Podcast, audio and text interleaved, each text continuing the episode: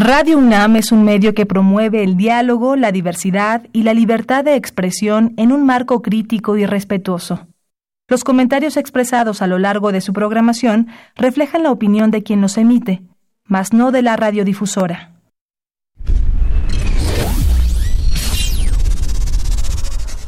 Radio UNAM y la Facultad de Ingeniería presentan Ingeniería en Marcha. Divulgación del conocimiento. Innovaciones tecnológicas. Investigación en ingeniería. Y cultura. Acompáñanos. Esto es Ingeniería en Marcha.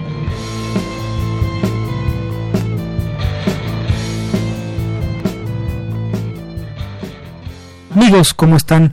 Muy buenas tardes. Los saludamos con el gusto enorme de siempre. Eh, aquí en su programa Ingeniería en Marcha, hoy martes 24 de septiembre de 2019. Agradecemos su preferencia, agradecemos que se comuniquen con nosotros y también eh, que nos eh, escuchen y vean a través de Facebook. Estamos transmitiendo, Elizabeth Avilés está atrás de la cámara muy contenta, lista para atender sus comentarios, sus, sus eh, cuestionamientos, sus preguntas. Lo pueden hacer vía Facebook, también lo pueden hacer vía eh, teléfono al 55 36 89 89. El ingeniero Joel Carvajal está listísimo para tomar sus recados, así que háganlo. Los invitamos también que visiten nuestra página www.enmarcha.unam.mx en donde pueden descargar este y todos los programas anteriores. Eh, se pueden descargar en formato podcast, pueden descargar por sección o por programa entero. bien, vamos a hablar un poco del contenido del programa que va a tratar el programa del día de hoy. Y va a ser muy interesante porque en el marco de la vocación social que tiene nuestra universidad, eh, es una universidad pública, se nutre con recursos públicos y por tanto pues tiene una vocación social de apoyo a la comunidad muy grande y no está exenta nuestra facultad de ingeniería. Vamos a hablar un poco del quehacer de nuestra facultad en distintos proyectos de apoyo a la comunidad. Vamos a platicar cómo la ingeniería incide o puede incidir directamente en el bienestar de las comunidades de nuestro país. El programa va a estar muy interesante. Tenemos dos proyectos ejemplo con los que hablaremos un poco de cómo puede incidir la ingeniería en, el, en, en las comunidades. Así que no se vayan, escúchenos. Estás en Ingeniería en Marcha el programa radiofónico de la Facultad de Ingeniería. Si deseas escuchar el podcast del día de hoy y los de programas anteriores o descargar el manual de autoconstrucción, entra a nuestra página www.enmarcha.unam.mx.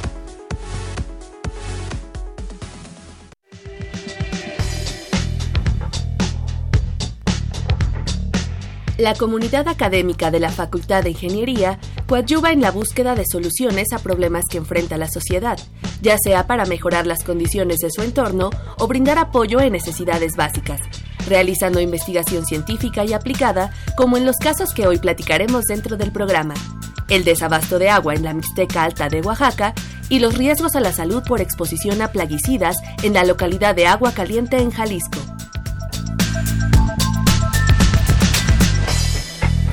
Así es amigos, como acabamos de escuchar en la cápsula, vamos a hablar un poco de los riesgos a la salud por exposición a plaguicidas en la localidad de Agua Caliente.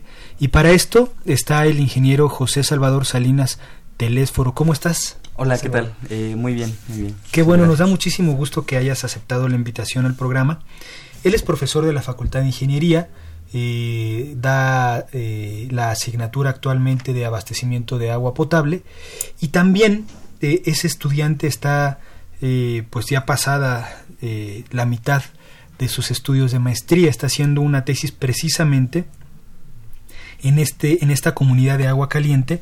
Y, bueno lo que estás haciendo es estudiar la presencia de, plaguicidas en distintos eh, digamos, medios ¿no? En, en, esta comunidad, no solo en el agua, sino en los alimentos, en el suelo, en fin, y cómo estudiar el riesgo que representa para la población estar expuestos a estos químicos y cómo se puede mitigar ese riesgo, ¿no? Así es, es correcto. Platícanos un poquito, eh, primero, pues, cómo surgió este proyecto que eh, la, la, facultad pues tiene afortunadamente injerencia, incidencia, y cómo te uniste ¿no? a, a este tema de, de, investigación. Ok, bueno, eh, sí, eh, pues como parte de los estudios de posgrado, la maestría en ingeniería eh, ambiental, pues tiene diferentes módulos en que teman, de, tratan los temas del el agua, del el suelo, la contaminación del aire.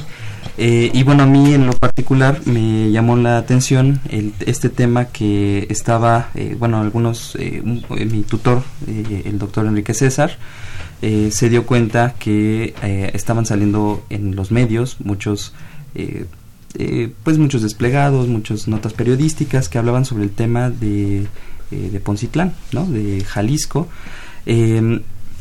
En lo particular son dos poblaciones que tienen un problema de salud, eh, digamos, severo, eh, en el sentido de que tienen, resaltan entre los demás municipios y entre las demás localidades de Jalisco porque ellos tienen problemas relacionados con eh, la insuficiencia renal. Sí. Entonces, de hecho, establece la Organización Mundial de la Salud que en Jalisco, en comparativa con otras localidades, ya no a nivel nacional, sino a nivel mundial, eh, esta entidad tiene el segundo lugar en el mundo en, de personas con problemas de insuficiencia renal. Entonces, pues bueno, claro que este tema salta a la vista luego, luego. Claro, y es evidente que hay algún factor, ¿no? Que está este, detonando esta, esta problemática. Exacto. Y además no son los únicos problemas de salud, ¿no? A lo mejor es el más evidente, pero seguramente hay otros que eh, a lo mejor no se, han, no se han estudiado o que ahí están, ¿no? Pero eh, a lo mejor no resaltan tanto, pero que siguen siendo eh,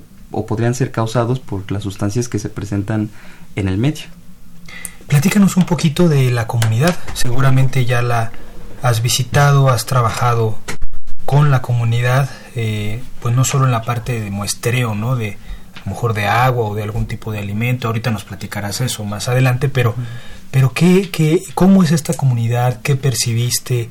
Eh, eh, ¿Qué tipo de clima tiene? En fin, trata, trata de describirnos un poquito eh, cómo es la vida en agua, eh, agua caliente, se llama, ¿no? En Poncitlán. Así es.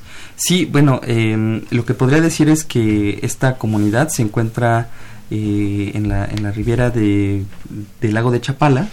Entonces, eh, digamos la pendiente del terreno porque eh, digamos que el, la cabecera municipal que es Poncitlán se encuentra en un llano entonces para acceder a agua caliente hay que pasar por eh, pues por algunos cerros y entonces eh, inmediatamente al pasar estos cerros pues uno llega ya al lago de Chapala viajando hacia el sur desde Poncitlán. Sí. eh, y entonces esta comunidad precisamente se localiza en, en el en, digamos en el camino que hay entre el, el cerro y el, y el, lago. Entonces es eh, paralelo a la ribera y eh, ellos se dedican principalmente al cultivo del chayote que es algo que pues bueno primero iniciamos investigando pues la parte digamos que se encuentra disponible en internet la información oficial ¿no? de cuáles son las actividades productivas que se llevan a cabo eh, en Poncitlán cuáles son eh, las actividades que llevan a cabo para saber cuáles de ellas bueno podrían estar eh, pues pro propiciando que haya un, eh, un, peligro no un riesgo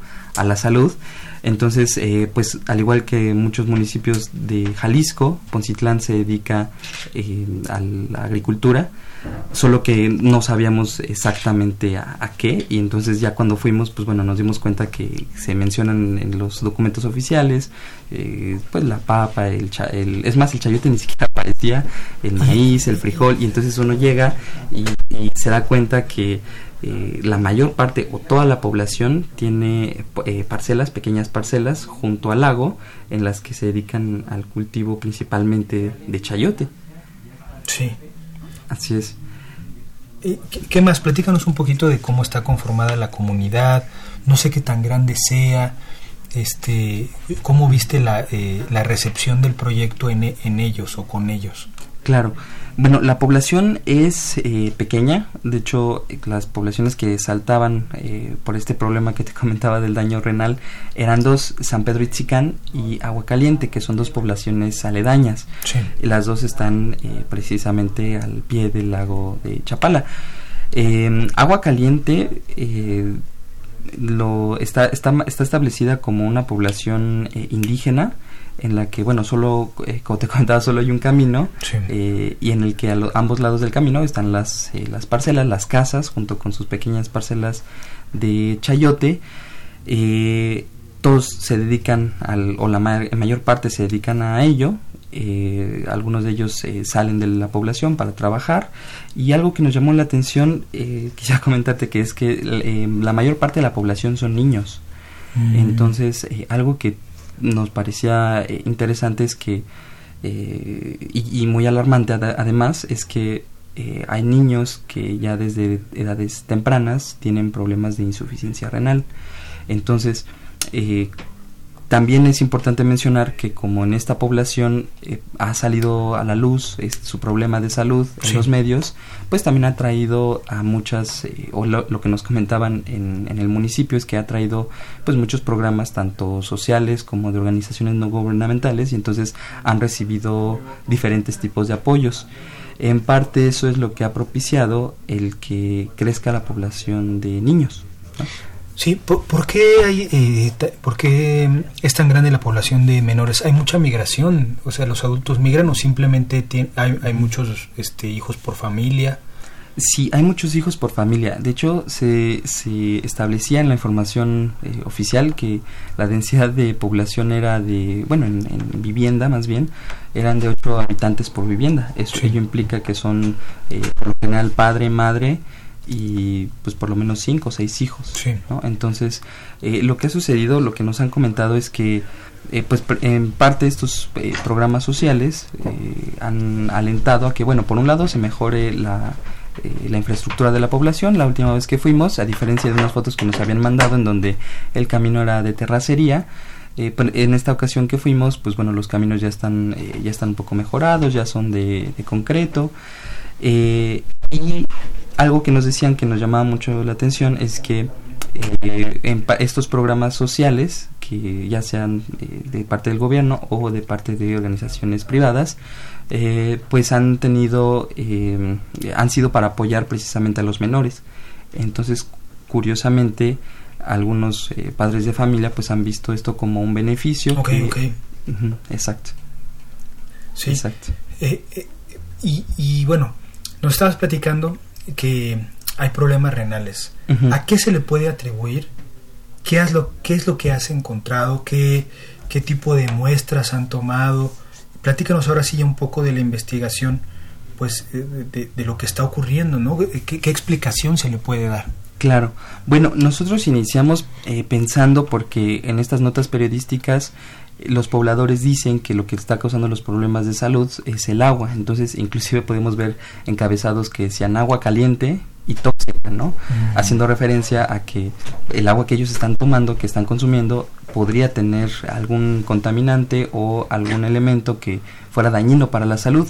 Entonces, eh, partimos de ahí, vimos qué información había al respecto, encontramos información de otros investigadores, de otras universidades, eh, que también han intentado a- a- atacar el problema y que, eh, bueno, desde puntos de vista diversos, eh, entre ellos, bueno, hacían una caracterización de la población, veían Sí. que eh, esto que decíamos, que la población la mayor parte son menores, este, eh, hablaban del tema de la desnutrición y dejaban como la parte de ambiental, pues eh, como eh, lo que lo que quizás podría eh, estudiarse más adelante, que es en parte lo que nosotros estamos haciendo, tomar eh, una de esas ramas, ¿no? Porque pues son muchas cosas las que podrían causar los problemas de salud. Claro.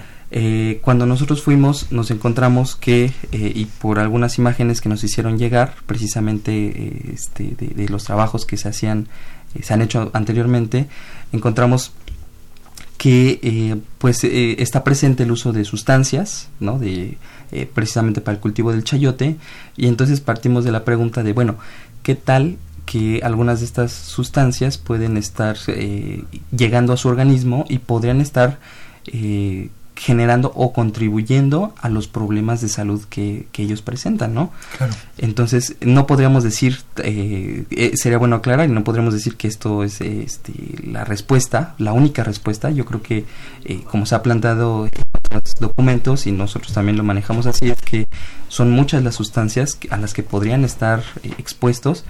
Eh, por ejemplo, eh, y en, bueno, por muchos medios, por supuesto, uno de ellos podría ser, por ejemplo, el aire, las quemas agrícolas que son muy comunes, eh, y que bueno, que se ha determinado que partículas muy pequeñas, de 2.5 micras, pueden causar daños renales, ¿no? Inclusive, em, podría ser las sustancias, las plaguicidas, que son las que nosotros estamos estudiando, podrían ser los alimentos, podrían ser metales pesados, porque recordemos que el lago de Chapala, pues tiene problemas fuertes de contaminación, entonces todo lo que se presenta en el lago podría estar llegando de alguna manera u otra a estas personas, justamente por su cercanía con el lago. De hecho, está el camino y, no sé, las parcelas tendrán unos eh, quizás 20 metros y ya está el lago, ¿no? E inclusive ellos mismos comentan que a veces se inunda cuando crece el nivel del lago y este y eso ya les toca. Les toca, exactamente. Sí. Efectivamente. Eh, aquí sería importante mencionar que eh, de alguna manera ya se ha a lo mejor mitigado un poco el problema eh, en el sentido de que ellos están advertidos por lo que las, las charlas que tuvimos con ellos eh, algunos de ellos nos comentaban que bueno que ellos saben que no es bueno pues vivir tanto del agua del lago de Chapala entonces pues bueno por supuesto por ejemplo para tomar pues no sería lo ideal entonces ellos lo saben, ¿no? Yo creo que eso es algo bueno porque entonces su, su, el medio por el que ellos determinan o ellos obtienen, perdón, su consumo de agua es otro, es agua de pozo. ¿No? Que, eso se, se revisó por eh, los estudios de calidad del agua y bueno, se... ¿Qué han encontrado en el agua de, con la que se abastecen? Pues básicamente eh, que se que se que cumple la norma. Se supone que ellos toman agua de un rancho que está en la parte superior del pueblo eh, ahí se rellenan las eh, o se les vende el, garrafón eh, y ellos toman agua de este, de este pozo. Entonces se supone que por lo, por lo que establecen las autoridades y por los estudios que se han hecho, que no tienen algún contaminante objetable ¿no? o algún componente objetable, cumple con la norma oficial mexicana y es eso lo que nos hizo eh, pues ver hacia otros lados. Decíamos, bueno, si no es el agua o no necesariamente el agua, podrían ser algunas otras actividades que representan un peligro para la población. ¿Y qué, ¿y han estudiado además de, del agua? Bueno, principalmente lo que, lo que vimos cuando, cuando encontramos esto del agua, que no era un problema o no necesariamente, eh, aunque bueno, me permito hacer un pequeño paréntesis que se supone que toman agua del pozo, sin embargo, bueno, también hay eh, fuentes, precisamente la población se llama así porque hay un, eh, una especie de manantiales que se supone que están, está establecido que no se debe tomar agua de ahí, está restringida el área, esos no los, no los pudimos ver físicamente, pero este se supone que está restringido ese espacio para que no se utilice esa agua para tomar y sin embargo se sabe que algunas personas han sí lo, lo, usan. exacto. Entonces, bueno, esa fue una. Eh, en cuanto a las actividades que se llevan a cabo, pues como lo primero que vimos fue que se dedicaban principalmente a la agricultura, eh, pues dijimos tiene que ser algo, algo relacionado con ello. Entonces, eh, hicimos muestras de, de, tomamos algunas muestras de suelo, de alimentos, ¿no? Veíamos, por ejemplo, en su alimentación qué es lo que consumen. Y bueno, la cercanía al lago de Chapala tiene injerencia en eso, entonces eh, uno de los alimentos que más consumen es precisamente el pescado.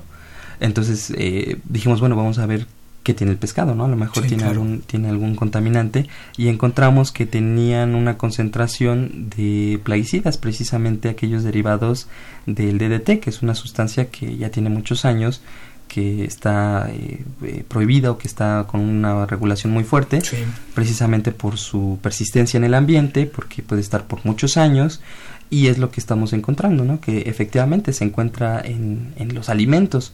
Entonces de ahí partimos para decir, bueno, eh, entonces, ¿qué qué tanto, qué tanto se está consumiendo este alimento, qué, cuál es lo que nosotros conocemos como la evaluación a la exposición, ¿no?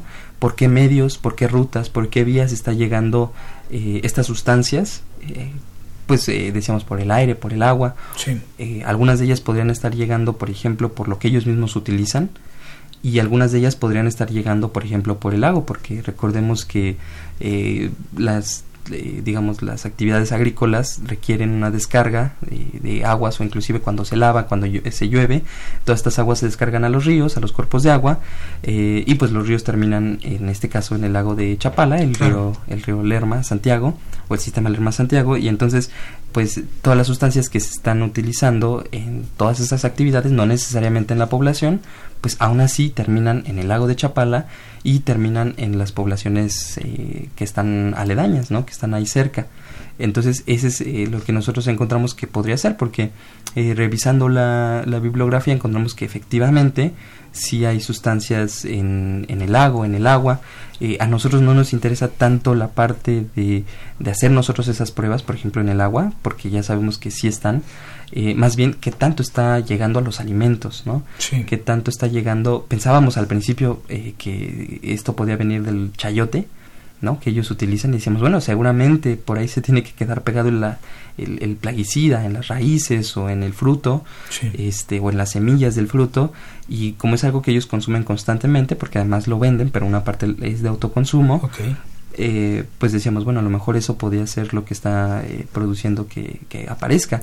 Eh, en, su organismo porque algunos estudios eh, mostraban que efectivamente que estaba en orina y en sangre. El asunto fue que en el chayote eh, no aparecía un residuo del plaguicida, entonces, mm, y en donde sí lo encontramos fue en el pescado, en el pescado del lago de Chapala. Sí. Eso quiere decir entonces que mm, todas las comunidades, porque supongo que no son las únicas, todas las que están alrededor del lago que descargan en el lago, seguramente descargaron o están descargando estas sustancias que bueno ahora sabemos que está muy muy restringido su uso pero pues son muy persistentes no y no sabemos si realmente se hayan dejado de usar o se estén utilizando en la actualidad. Exacto exacto. Sí la evidencia eh, ahí está no está presente y como bien dices o sea podría ser que se siga utilizando o bien podría ser el residuo de, de, algunos años. Por ahí se mencionaba que podrían, estas, algunas de estas sustancias podrían durar más de 20 años, ¿no? Claro. Justamente el problema de la insuficiencia renal en la comunidad de Agua Caliente comenzó en los años 90. Ok. Entonces... No, ya eh, tiene un buen rato, tiene 30 años, ¿no? El problema. Así es. ¿Qué, ¿Y qué han pensado ustedes, eh, pues, para para dar cierta ayuda, cierta solución eh, a lo que está ocurriendo, qué pueden recomendar eh, a la comunidad, al gobierno de la comunidad, no al gobierno municipal, para empezar a eh, tratar de paliar este problema. Claro, bueno, pues yo creo que hay, em, hay, hay, muchos ejes de acción, ¿no? algunos de ellos podrían ser, por ejemplo, la educación, ¿no? Yo creo que es fundamental la educación en el uso de, sustancias, de plaguicidas, porque si bien a lo mejor algunas de estas que eran muy permanentes, que, o que eran permanentes más bien, o que tienen larga duración o largo tiempo de vida, eh, a lo mejor están entrando por el pescado, pero bueno, lo cierto es que también en las veces que fuimos, eh, encontrábamos, por ejemplo, eh, a una persona que estaba utilizando, estaba aplicando estas sustancias y no tenía ningún tipo de protección, ¿no? Sí ya revisando las sustancias que ahí utilizaban, pues encontramos que a lo mejor no todas podrían ser dañinas, ¿no? A lo mejor, pero aunque no lo sean, hay que tener el mínimo eh, cuidado, ¿no? Claro. Para evitar que eso se inhale, porque podría quedarse presente en el ambiente, al menos el cercano, y eso podría inhalarse. o bien también veíamos que la, aplicación era con, con, la ropa cotidiana, entonces eso, la ropa es absorbente, eso podría quedarse eh, impregnado en, en la piel y luego ingresar al organismo por, por vía dérmica, por ejemplo. Claro. Entonces, eh, parte de ello es eh, el uso adecuado de equipos de seguridad, ¿no? Eh, quizás la educación, ¿no? También tiene que ver con la parte de, bueno, cómo saber yo como habitante cómo debo utilizar esta sustancia, ¿no? Nos, veíamos, por ejemplo, que estas sustancias ellos las compran en la cabecera municipal entonces, a veces eh, es en lugares especializados en donde, pues bueno, manejan todo tipo de fertilizantes, de plaguicidas, de, sustancias para la agricultura eh, y ahí mismo se les da orientación. Eh, yo creo que ese es algo positivo. Sin embargo, en algunos casos no. En algunos pasos, eh, casos estos productos se venden, por ejemplo, en, eh, en, una veterinaria o en una ferretería, claro, claro. ¿no? que no es especializada en eso y entonces a lo mejor se puede vender el producto y e inclusive podría ser que los mismos dependientes pues digan eh, de, la, de, la, tienda pues digan se tiene que utilizar de esta manera e inclusive yo te vendo el este el, el aplicador eh, pero podría ser que se sigan las instrucciones o podría ser que no. Claro. Entonces, yo creo que esta parte es fundamental, la capacitación, el saber a qué sustancias nos estamos enfrentando, porque si están presentes en el ambiente, pues es porque se están utilizando a lo mejor más de lo que, de lo que se debería, ¿no? Eh, y el problema para la salud no sería ese, el problema sería que en tan grandes cantidades está ingresando al organismo. Claro. Eh, se comunicó con nosotros el ingeniero Jorge eh, Morán, espero leerlo bien, Guzmán, eh, y él menciona que el problema ambiental no puede resolverse únicamente con tecnologías, tenemos todos la obligación de obligar a, los grandes capitalistas, a, a, sus tecnoestructuras, ¿no? a sus aliados, a que no haya, gente, que no haya corrupción, en, en fin, habla sobre eh, sobre una obligación, digamos, en común, ¿no? que tenemos como especie humana de cuidar el, el, entorno, a los animales, a los vegetales, en fin. Muchísimas gracias eh, por su comentario, ingeniero, estamos completamente de acuerdo. Gracias por, por comunicarse con nosotros. ¿Algo más que quieras agregar, Salvador? Eh, pues no, yo creo que a lo mejor a manera de conclusión. Sí este eh, pues yo creo que es muy importante y muy interesante además el estudio de, eh, del, en este caso serían de los residuos peligrosos no que, que cumplen con la categoría de, de, que son tóxicos. Claro. Entonces eh, y el estudiar cómo es que viajan a través del ambiente y llegan y, o pueden representar un peligro para la salud. Digo a, a lo mejor este caso este estudio está eh, como como decíamos eh, exclusivo para una población no pero bueno, a lo mejor habría que ver si todas las poblaciones que están alrededor de esta zona del lago de Chapala eh, o de otras zonas de Jalisco que tienen eh, que se dedican más a la agricultura y que utilizan estas sustancias en mayor cantidad, pues bueno, seguramente también van a tener ahí eh, peligros que a lo mejor no sabemos o a lo mejor sabemos que están presentes, pero no sabemos a qué asociarlos, ¿no? Podría, claro. podría ser que están presentes y, y pensamos que pues que a lo mejor es normal o que son dolores de cabeza este por el cansancio por el agotamiento y a lo mejor no. A lo mejor esta, estos problemas de salud son causados por eh, la exposición que tenemos a ciertas sustancias claro. que nosotros desconocemos y que además ni vemos. Claro claro. Pues eh, ingeniero Salvador Salinas del Esforo muchísimas gracias no, por estar con nosotros. Un gracias tema muy interesante y seguramente la facultad seguirá estudiando la problemática en esta comunidad de agua caliente. Eh, te agradecemos mucho que estés con nosotros. Nosotros vamos a un corte y regresamos con el siguiente tema. Muchas gracias. Estás en Ingeniería en Marcha. El programa radiofónico de la Facultad de Ingeniería. Si deseas escuchar el podcast del día de hoy y los de programas anteriores o descargar el manual de autoconstrucción, entra a nuestra página www.enmarcha.unam.mx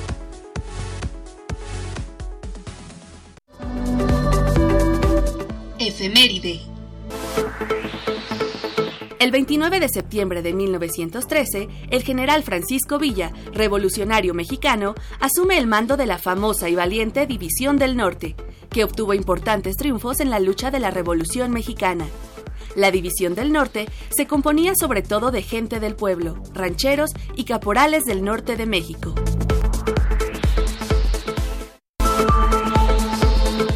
Efeméride.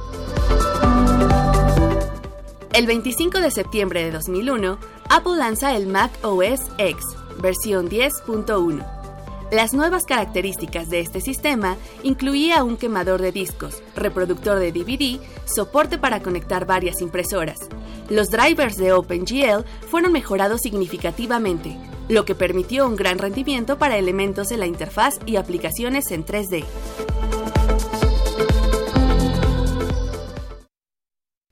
Estás en Ingeniería en Marcha el programa radiofónico de la Facultad de Ingeniería. Si deseas escuchar el podcast del día de hoy y los de programas anteriores o descargar el manual de autoconstrucción, entra a nuestra página www.enmarcha.unam.mx. Amigos, estamos de regreso con ustedes. Los invitamos a que se sigan comunicando eh, al 55 36 89 89. El ingeniero Joel Carvajal está ahí atendiendo amablemente sus comentarios, sus preguntas. Y ahora tenemos en cabina a la doctora Ana Carrera Aguilar. ¿Cómo estás, Ana? Muy bien, muchas gracias por la invitación. Bienvenida al programa. Y a la ingeniera Marisol Alfonso Romero. ¿Qué tal? Buenas tardes, gracias por la invitación. Bienvenidas las dos, gracias por venir. Eh, ambas son eh, profesoras de nuestra Facultad de Ingeniería. Eh, Marisol particularmente está terminando su maestría. la doctora Carrera es profesora de carrera de la Facultad de Ingeniería.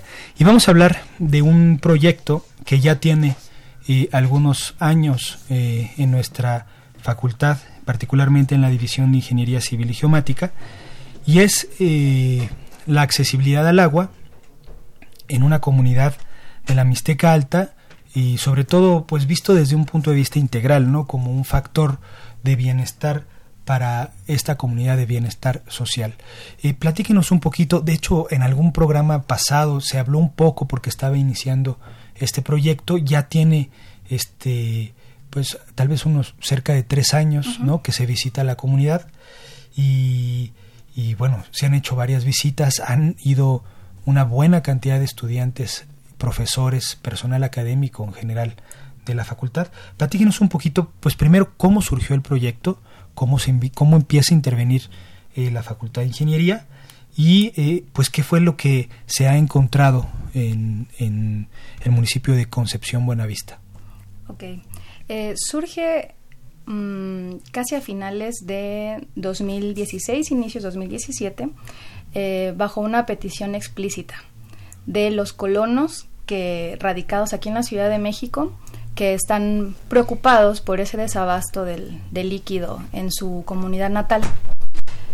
un colono se acercó a nosotros, fue la División de Ingeniería Civil y Geomática, nos comentó del problema, de que no había una intervención directa ¿no? con el Estado y que el Estado incluso les decía que para poder solucionar necesitaban un diagnóstico, que lo hicieran expertos para poder saber eh, determinar el punto de extracción óptimo.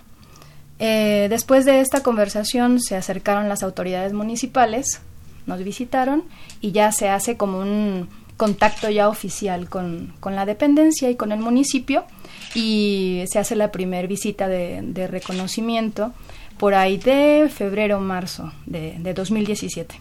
Sí.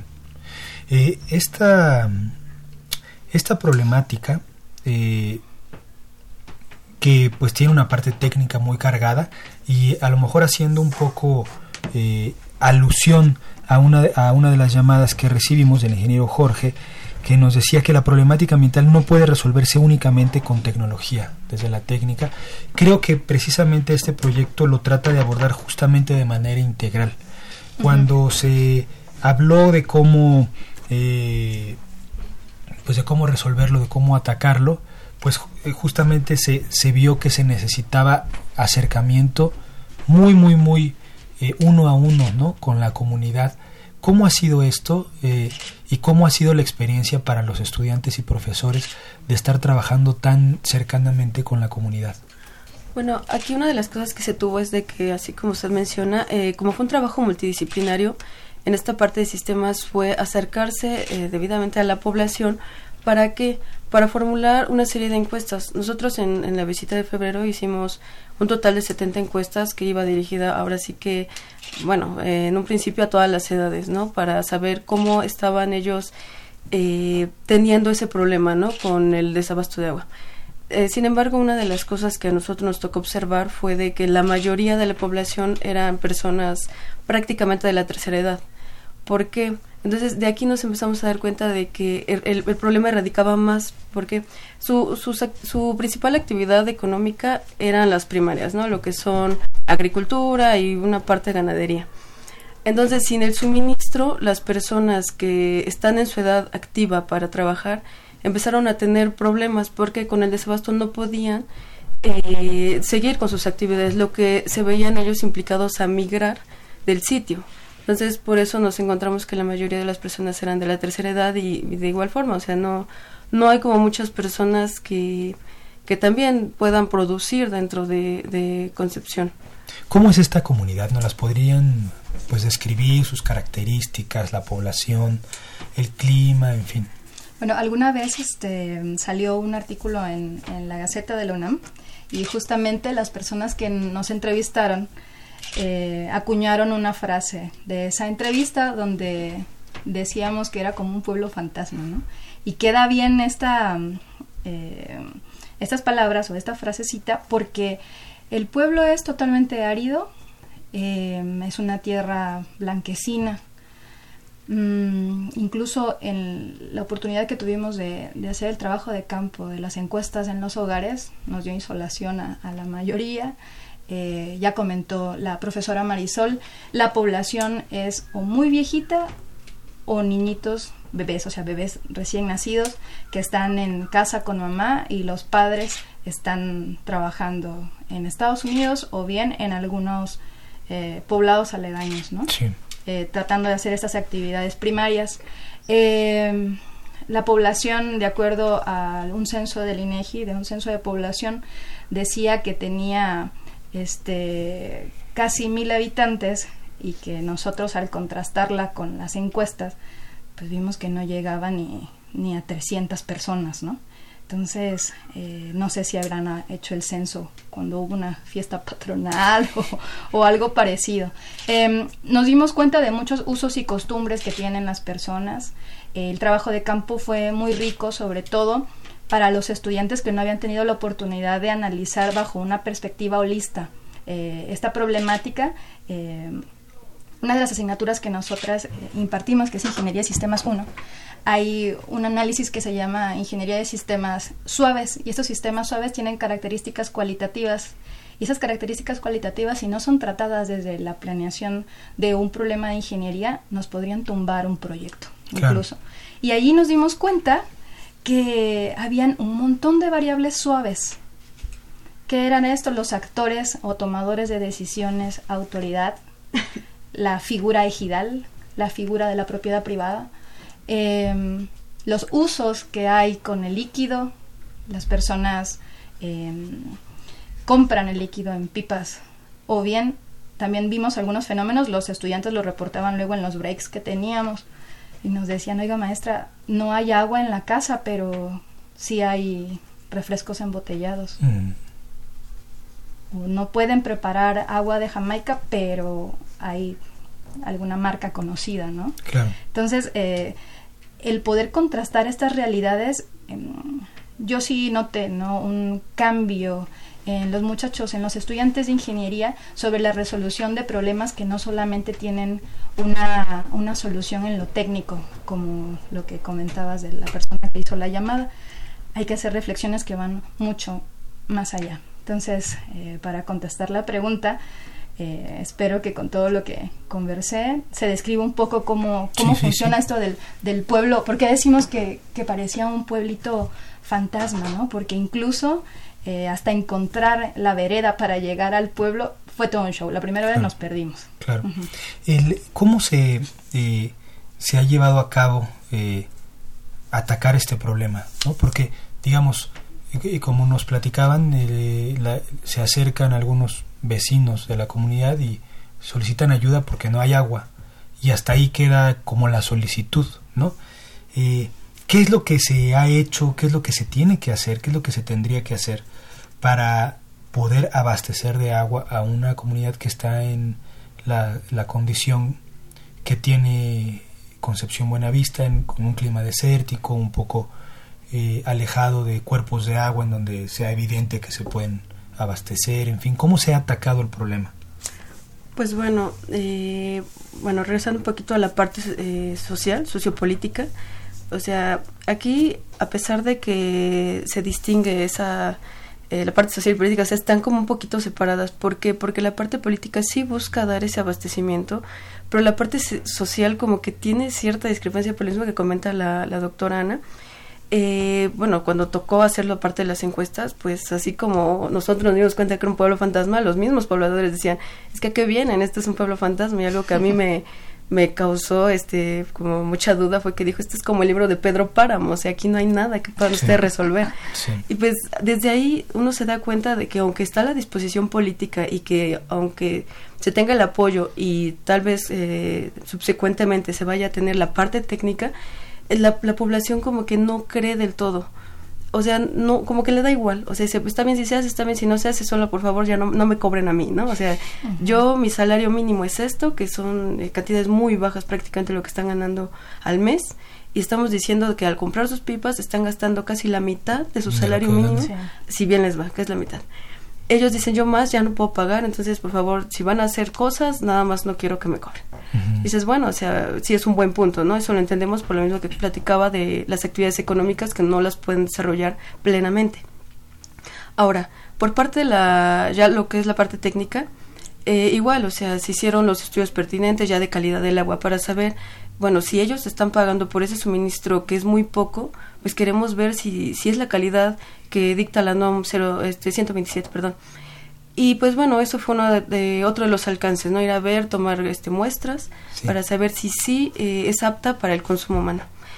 Obviamente eh, se tomaron esas muestras in situ eh, con los parámetros físicos que se pueden tomar en campo y posteriormente ya se llevaron al laboratorio.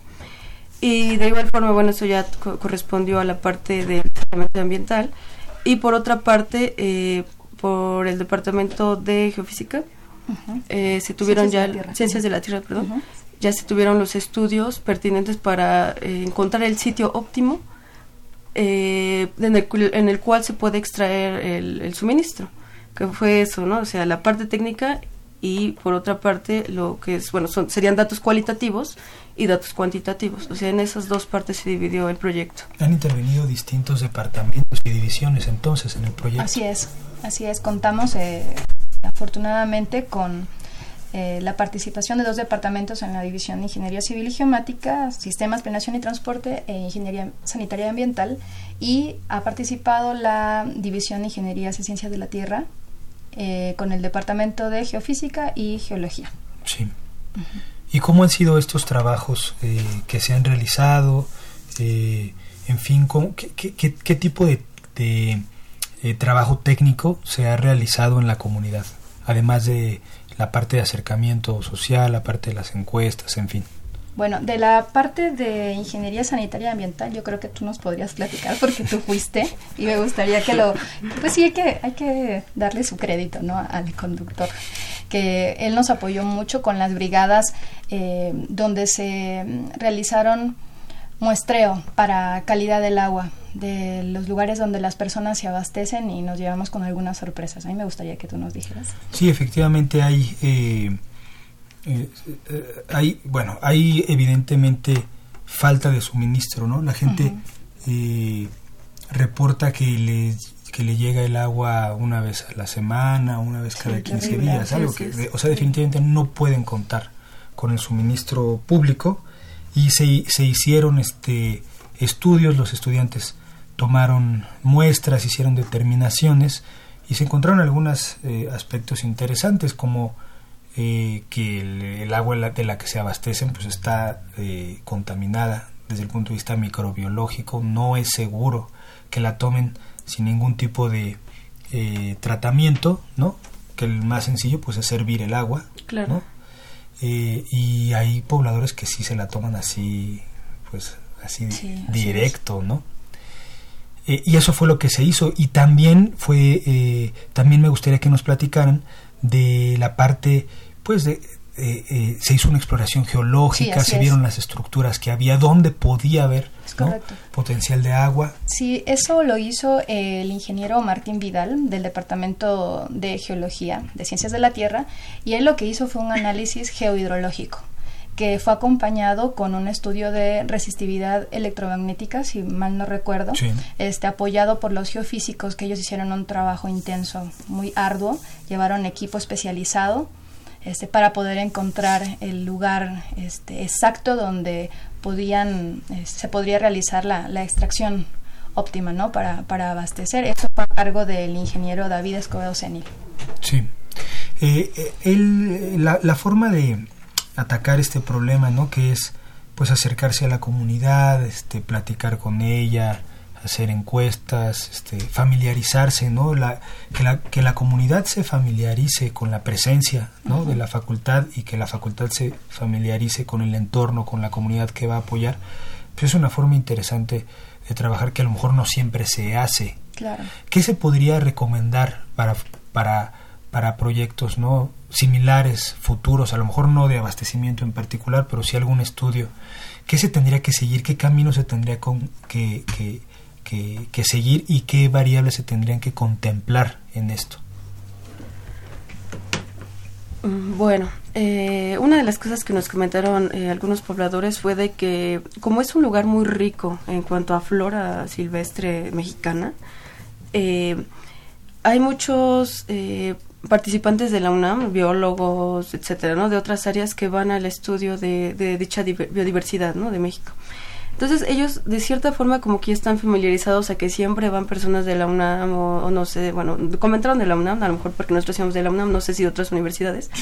Eh, entonces hacen este tipo de trabajo, entonces ellos están como un poco familiarizados para, bueno, pero bueno, eso es más este proyectos eh, de, bueno, de otro tipo, ¿no?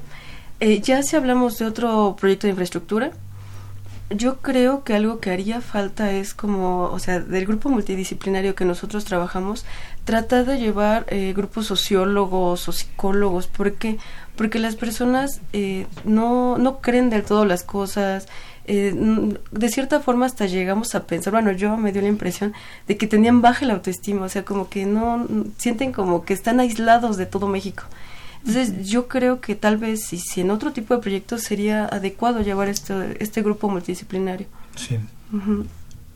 Bueno, a partir de este esfuerzo, de este proyecto de, ir a la Mixteca y tratar de solucionar o buscar alternativas para el desabasto de agua que, estos habitantes viven, em, nació algo muy, muy bueno y es un programa de, servicio social que lleva por título Ingeniería de Campo y Evaluación Integral de Infraestructura Sustentable.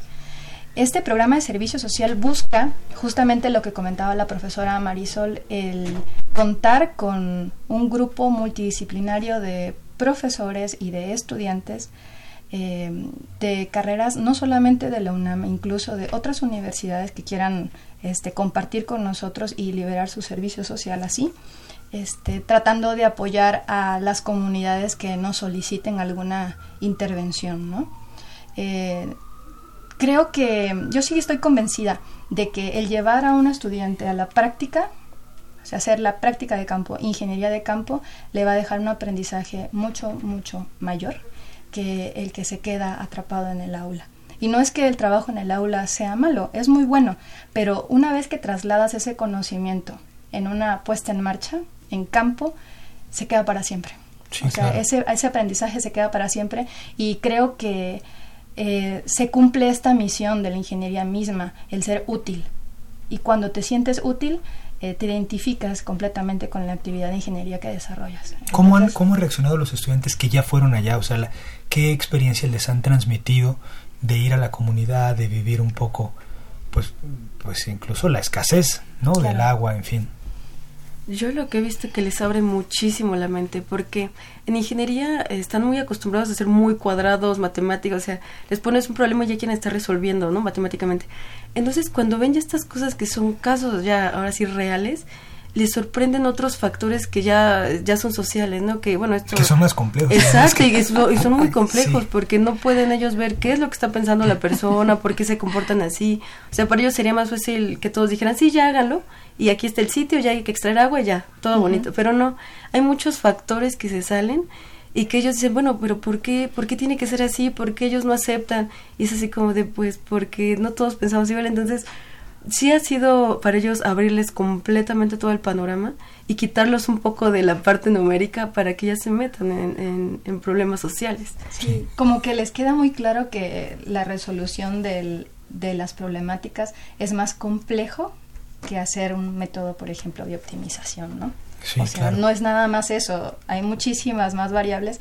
Y yo lo que sí noto es que cada vez que, que ya volvemos, ¿no? Ya venimos en la van, pues vienen platicando todas las anécdotas, que si el agua de Jamaica les hizo mal, que, en fin, que si los picó algo. Eh, o sea, para ellos es toda una aventura el haber estado allí. Este, el cómo pasaron la noche, si es que nos quedamos a pernoctar, dependiendo que, que hayamos hecho, este, pues es vivencial, ¿no? Es haber hecho sus, pues sus primeras actividades ya como, como un ingeniero profesional.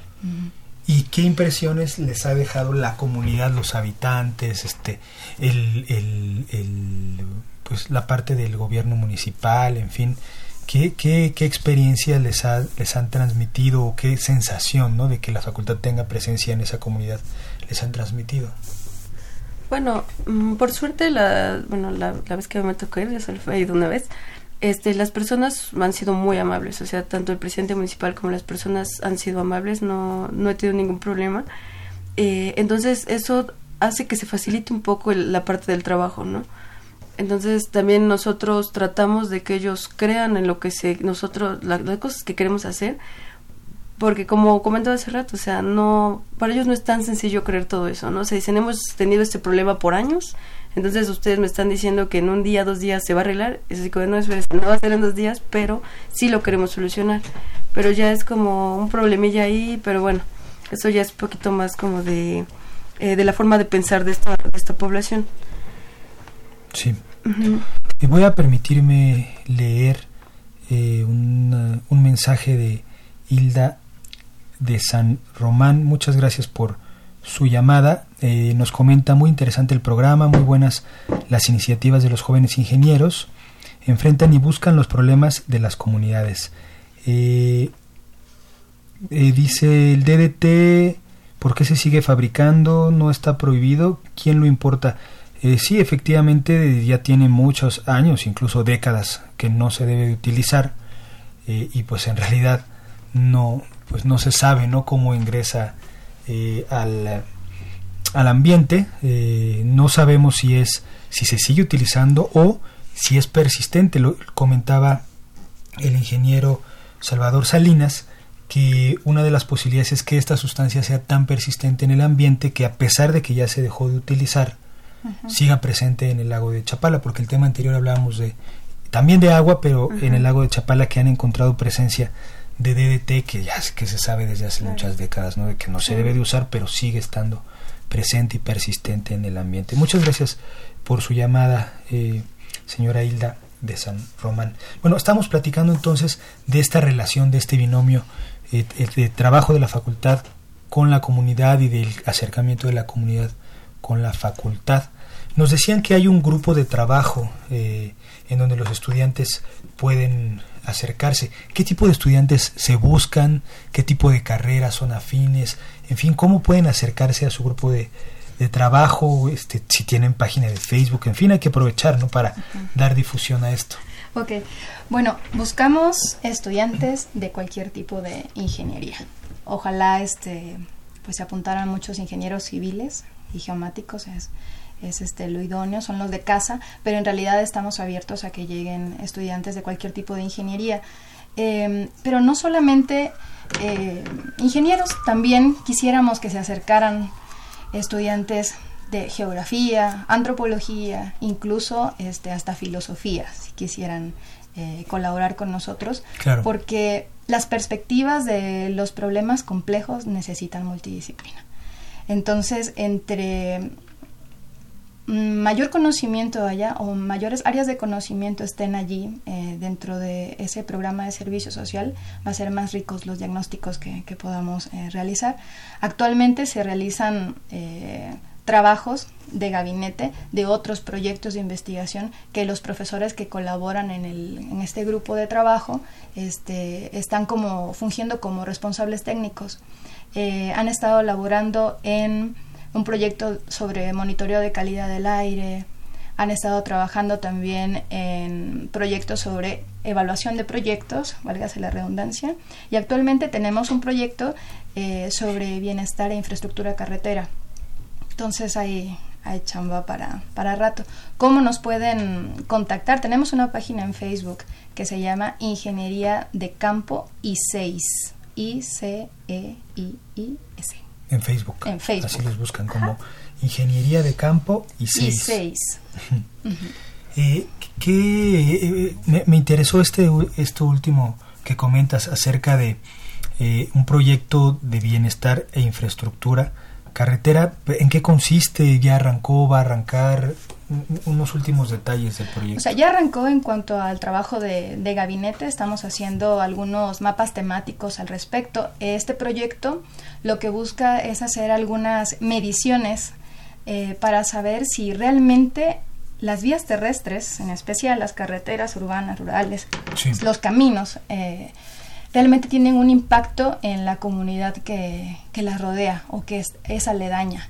Esto en especial para las comunidades que pertenecen a zonas vulnerables, el sureste de, de México.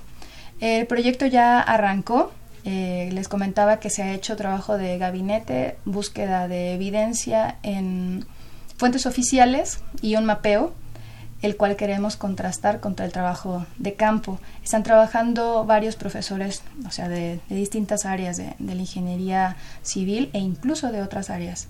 Eh, trabajan con nosotros la Universidad de Sonora, un profesor de, economía de allá, de la Universidad Católica del Norte en Chile, una antropóloga. Eh, trabajan profesores de la División de Ingeniería Civil y Geomática, del área de sanitaria y ambiental, de estructuras y de sistemas, planeación y transporte. Eh, bueno, ya está, bueno, ya está el anuncio, ¿no? Si tienen interés en eh, acercarse a este grupo como estudiantes, ¿también se reciben estudiantes de otras universidades o, claro. o, o solo de la UNAM? No, también se puede de otras universidades. Sí. Uh -huh. Si tienen interés, pues hay que buscar eh, al grupo, hay que repetir el nombre del grupo. Ingeniería de Campo y Evaluación Integral de Infraestructura Sustentable I6. Perfecto. Es un programa de servicio social que busca la multidisciplina. Y bueno, el tiempo se nos está acabando, nos queda un ratititito, a lo mejor si quieren dar un mensaje final relacionado con esto, ¿no? Con el eh, con la aplicación a la sociedad de la, de la ingeniería que para tratar de redondear eh, el tema del, del día de hoy. Eh, bueno, ya para cerrar, pues solamente, como ya comentó la doctora, pues bueno, aquí para este grupo inter, inter multidisciplinario pues están todos muy bienvenidos. Y pues sí es muy importante que, bueno, tanto los ingenieros que están en este programa como los que no están, estudiantes o no estudiantes, pero que sean ingenieros, muy bien, eh, es de que tengan en cuenta todos estos factores, ¿no? O sea, que no, no solamente es la parte técnica, o sea, que tenemos que hacer un conjunto para que haya una planeación eh, adecuada, ¿no? Para este tipo de proyectos. Claro. Así es. Sí. Bueno, pues nada más hacer la reflexión de que México está urgido y necesitado de proyectos de ingeniería y que estos proyectos de ingeniería obviamente son complejos.